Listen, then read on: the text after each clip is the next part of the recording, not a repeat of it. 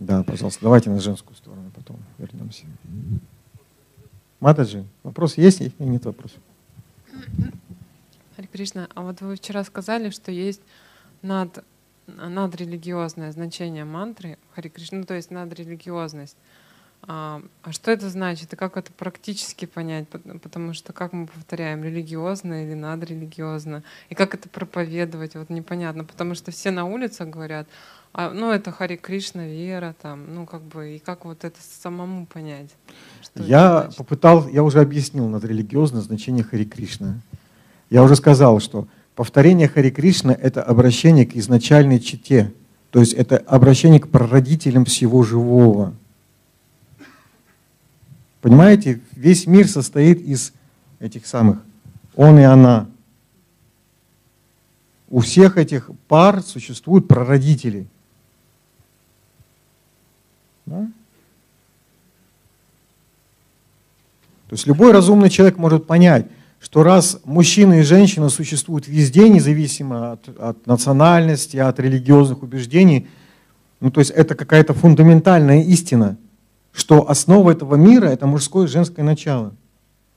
И поэтому, когда мы повторяем Хари Кришна, мы обращаемся к, изнач, к изначальным прародителям всего живого. То есть Пуруши и Пракрити.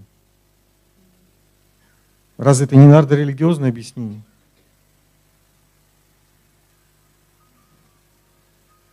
Просто люди должны, ну как бы люди вот должны посмотреть вокруг себя. То, что они видят, это божественная природа. И также у этой, на этой, на, эта природа, над этой природой находится Пуруша, потому что природа подчиняется законам определенным. Кто устанавливает эти законы? Природа не устанавливает законы, на которым она подчиняется. Устанавливает законы Пуруша. Поэтому есть два принципа. Пуруша и Пракрити. Когда мы повторяем Хари Кришна Махамантру, то смысл этого воспевания заключается в том, что мы приглашаем, как бы мы обращаемся, то есть это как бы э,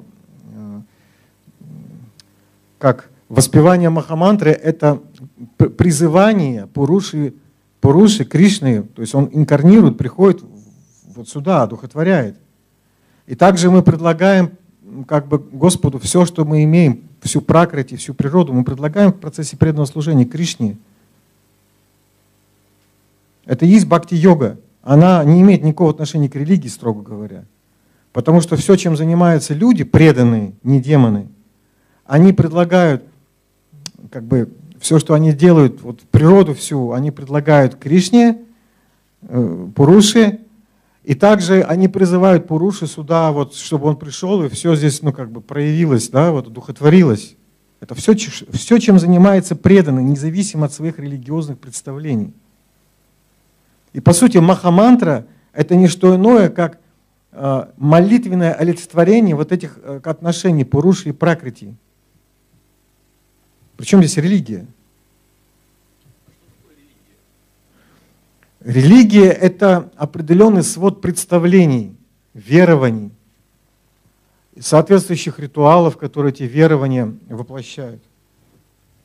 Поэтому религия, она, э, она может быть оболочкой бхакти, как бы способом реализации бхакти, а может быть просто не ямаграхой, пустышкой, плацебо, то есть чем-то, ну просто какой-то формой без сути. Если парампоры нету, если не передается смысл религиозного процесса, тогда это просто э, оскверненная какая-то гунами деятельность сатвика, э, сатвика бхакти, то есть бхакти покрытая гуной благости, лишенная вот этой вот живой энергии божественного присутствия. Вот и все. То есть религия либо это бхакти, либо это просто нияма граха, некая внешняя деятельность, которая э, человека скрывает от человека суть. И опасность такой религии заключается в том, что человек становится глухим. Он думает, что он знает. Знаете, как в Индии. А я уже знаю Кришну. Кришна наш Бог. А вы, русские, вы вообще Кришне не можете поклоняться. Сначала родитесь в браманической семье там, и так далее, потом, может, будете в следующей жизни Кришне поклоняться. Сначала станьте членом нашего религиозного клана, родитесь здесь, в Индии – Тогда сможете поклоняться Кришне. Вот это религия.